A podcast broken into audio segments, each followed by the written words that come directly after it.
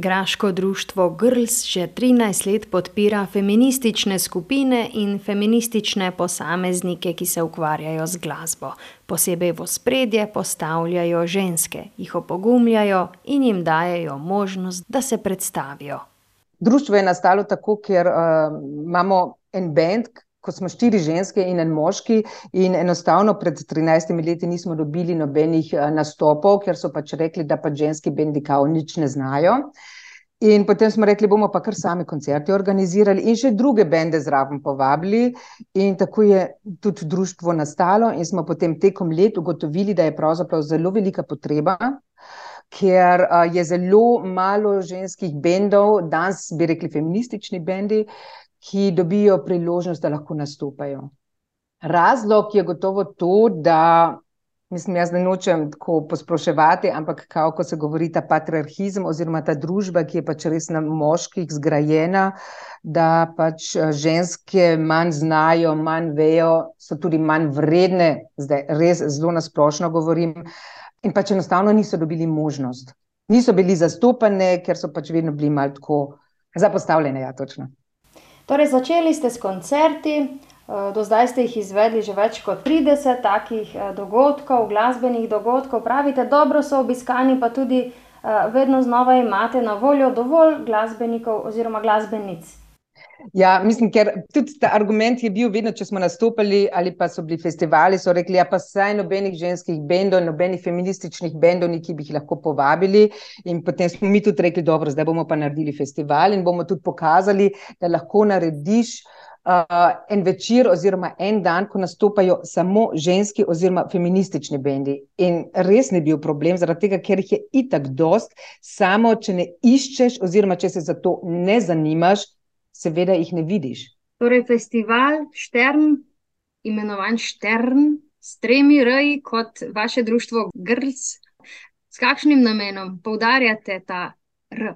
Društvo Grls z tremi reji se nanaša na Rajot, ki je pač bil v Ameriki v 90-ih letih. To so bile ženske, ženski bendi.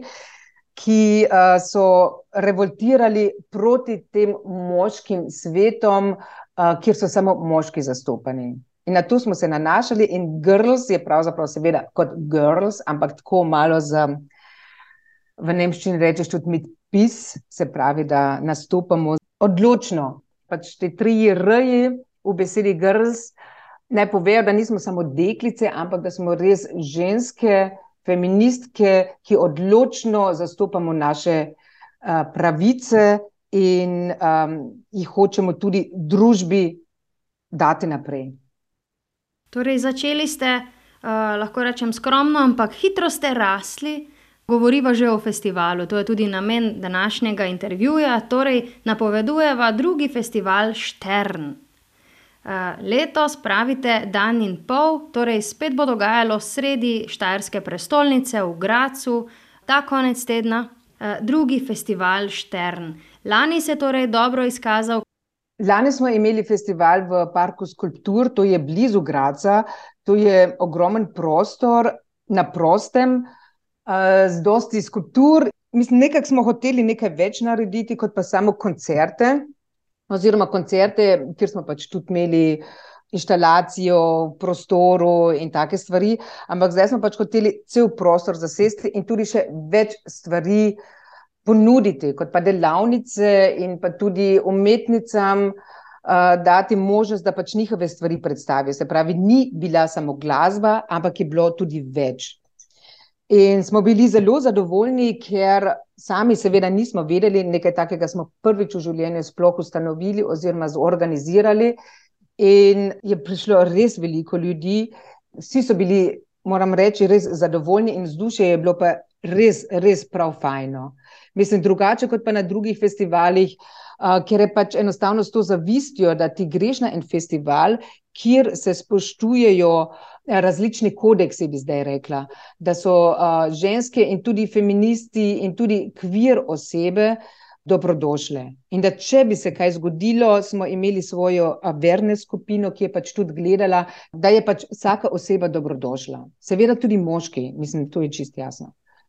Tako je bilo torej na lanskem festivalu in verjetno si podobno prizadevate tudi za letošnjega. Še preden spregovoriva o letošnjem programu in kaj pripravljate, pa se malo ozriva še temu. Pravite, da podpora je velika, nastopajočih je veliko, torej podpora vašemu festivalu, vašemu društvu je večja. Vse bolj ste prepoznavni, danes se ne predstavljate več kot manjša zasedba, ampak imate za sabo veliko žensk, ki vas podpirajo, torej glasbenic, umetnic, ki si upajo. To je tudi vaše, del vašega poslanstva, okorajžiti, po koroško rečeno, ženske, da stopijo na oder, da se predstavijo, pokažejo, kaj znajo, v čem uživajo.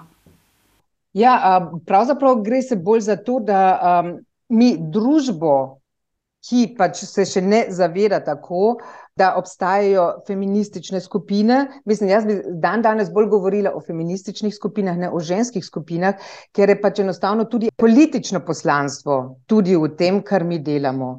Se pravi, feminizem na splošno vključuje skupine, vse marginalizirane skupine, ki kao trpijo pod patriarhatom. Se pravi, to zdaj niso samo ženske, ampak so to tudi osebe, ki so pač kvier. Se pravi, to so ljudje, ki se v biološkem telesu pač ne počutijo doma, na primer moško telo, ki se pa počuti kot ženska. Se pravi, to mi vse podpiramo, ker si mislimo, da je človeštvo res bolj različno, kot pa je to res biološko dano. In tudi v biologiji rečejo, da ni samo moški, ampak ženska, ne samo ti kromozomi XX in XY, ampak jih je na tisoče. Torej ne samo biološko, ampak tudi mentalno so tukaj enostavno bolj raznoliko vse skupaj, kot pa nas so učili ali pa so pač mislili učiti. Ženske so ženske in moški moški. In to je naše glavno poslanstvo našega dela in s tem festivalom, ki je pač nekaj malo bolj večjega, lahko bolj javnost dosežemo. Te vaše besede podpirajo dejstva, torej udeležba, udeležba vaših dogodkov je številčna, vedno znova prihajajo ljudje, ki čutijo te vaše besede in to vaše poslanstvo. Prebrala sem, da ste imeli po Gradcu že več kot dvesto nastopov na leto.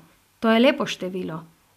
Ja, dvesto nastopov na leto, bi jaz zdaj rekla, ker mi imamo v naši skupini, imamo tudi Girls DJ crew, se pravi, to so didžejke, to nas je okoli dvanajst, ki pač nastopajo ne samo v Gradcu, ampak bodo tudi v Ljubljani nastopali oktobra na Mestu žensk in na Dunaju in, in vsepovsod. In seveda ugotavljamo, da je to na neki način tudi en hype, da zdaj iščejo, ženske oziroma feministične didžejke, tako mi dobimo na primer na teden tri do pet povpraševanj, če imamo koga, ki bi lahko pri njihovih prireditvah oziroma seveda tudi na porokah. Trenutno je to tudi zelo, da hočejo imeti ženske didžejke na porokah, in zaradi tega imamo tako ogromno nastopov tudi. Ne samo, da mi sami organiziramo, ampak tudi nas vprašajo, če bi mi lahko nekaj igrali.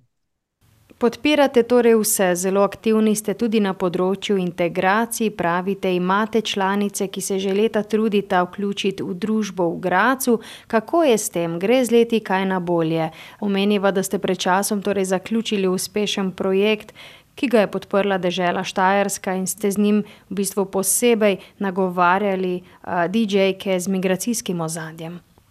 Leta dvajset dvajset je to bilo, ta projekt Gut aufgelegt, se pravi, to so bile delavnice, didžej delavnice, kjer smo res skušali integrirati ženske z, z migracijskim ozadjem. Moram pa povedati, da je to bilo res zelo težko, ker v Gradcu enostavno ta migracijska politika je zelo, zelo slaba. So segregacije in nekako ni tega vključevanja v vsakdanji svet oziroma v te stvari in jaz sem posebej šla do različna društva z migrantskim ozadjem, predstavila projekt in smo dobili migrantke, ki so z migrantskim ozadjem, ki so sodelovale, ampak jaz bi si pa še več pričakovala. Mislim, od družbe oziroma tudi od nas, ampak to je zelo težko, ker to je res, mislim, eno delo, to samo gre postopoma, to ni druge šanse, no. Tako da res, mislim, skušamo, ampak ni enostavno, no. Torej, aktivni ste na področju integracij, pravite, da imate članice, vedno znova tudi nove pristopajo. Bomo nove vaše članice slišali, spoznali tudi na letošnjem festivalu Štern? Na letošnjem festivalu Štern um, pomagajo, so kao, mi rečemo kot Helping Hands. Jih vprašamo, če jih to zanima, ali pomagati. In, in imamo res dosti, ki radi pomagajo. Uh, glede nastopov, naprimer, če zdaj imenujem DJ-ke, ki pa če imajo interes in pridejo do naših uh, delavnic, uh, jih imamo par, ampak se še ne upajo čist. Tako da imamo druge prireditve, kjer nastopajo, ampak zdaj prešterno smo pač rekli, ok, dobro, bomo vzeli našo ekipo oziroma kooperacije z drugimi DJ-kami, ki se tudi uh, začnejo uh, družiti. Tako, naprimer, ta um, Eclectic Loops imamo, tu je nekaj, ena čisto nova stvar od ene DJ-ke, ki se imenuje uh, Selene 2.5. Smo povabili njo in njeno ekipo, da oni igrajo. Naprimer. Tako da v združevanju je moč, mislim, to itak sami vemo v društvu in to tudi zelo podpiramo, in nam je zelo važno. Festival ta konec tedna, torej na idilični lokaciji, pravite, našli ste večjo lokacijo, več vas bo, eh, več tudi nastopajočih in več dogajanja. Pravite, ne bodo le koncerti, temveč tudi veliko drugih delavnic, eh, dogajanja, s katerim torej boste širili vso to vaše poslanstvo, vaše besede. Ja, najprej začnemo z eno diskusijo, ki se imenuje, kaj je kvir feministični prostor. Uh, imamo povabljene umetnice, strokovnjakinje in tudi kvir osebe, ki bodo o tem govorile. Se pravi, imamo tako eno uro in pol, uh, ko se bo o tej temi govorilo, potem imamo različne delavnice. Ena je za radio, ker tudi zelo tesno um, sodelujemo z Radio Helsinki, ki je, bi lahko rekli, tudi Pondon Radio Agora na Koroškem, ono je v Gracu. In uh, potem imamo tudi delavnico za zbor in prodelavnico za zbor. Imamo tudi eno, ki bo delalo jogo, mislim, ona se je kar sama prijavila, smo rekli, super, mislim, tam na travi je joga, eno uro in pol. Potem imamo še koncerte, oziroma itak DJ-ke, ki bodo rolali muziko za omes. Imamo tudi uh, kuharce in kuharje, ki bodo za nas kuhali regionalno hrano, brez plastičnih kozarcev, ampak zelo ekološko gledamo tudi na to stvar. In potem pa seveda koncerti. Imamo uh, Sakuro in NZM, in potem pa zdaj kot headliner smo pa dobili Mira Lukovač, ki je pravzaprav gradiščanska Hrvatica po poreklu.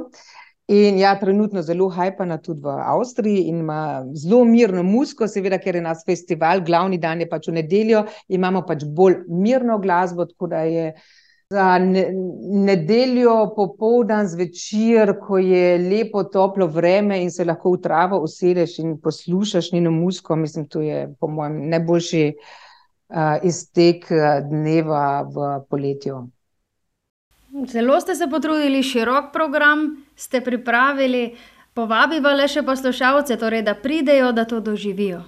Ja, naj pridejo, lokacija je super, program je super, ljudje, ki bodo tam, so super. Mislim, uh, Jaz bi rekla, tako malo en drugačen festival, no, mislim, ki ima težišče na druge, na druge teme, kot pa samo to, to be nice and have fun.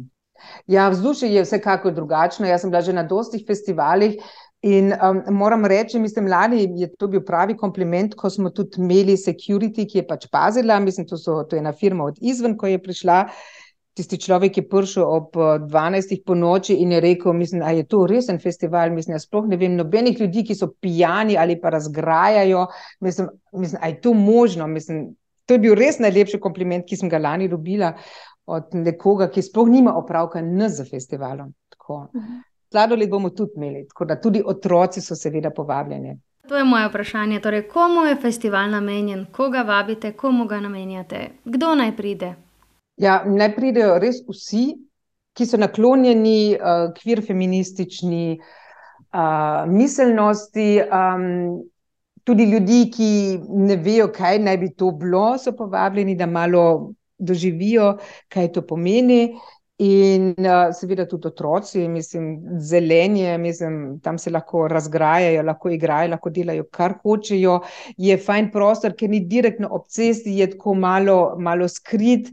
In uh, dost sence bomo, upam, da tudi imeli, a ne, mislim, zaradi tega, ker se nabeta lepo vreme in bo seveda tudi vroče, ampak uh, dost pijače imamo, tako da ne bomo se izsušili in uh, ja, za vzdušje pa itak naše DJ-ke in glasbenice skrbijo.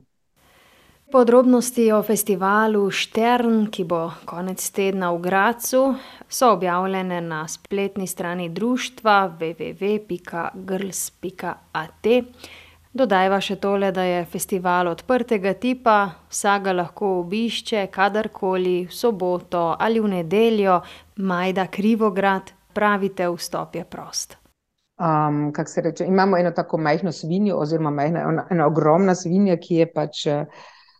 Blagajna za prostovoljni prispevek, in seveda se veselimo vsakega prispevka, zato ker bi tudi naslednje leto radi naredili festival v malce večjem okviru, en tridnevni festival, ker letos je samo dan pa pol. In zbiramo prostovoljne prispevke za naslednje leto. Ampak drugače pa seveda prost stop za vsakogar, da lahko res vsak pride. Da, ni izgovorov, bi jaz rekla, da zakaj ne bi prišli ljudje. To je bila podpredsednica društva Grs, DJ-ka Majda Krivograd, ki vljudno vabi na festival Štern, ki bo v soboto in nedeljo v Gracu.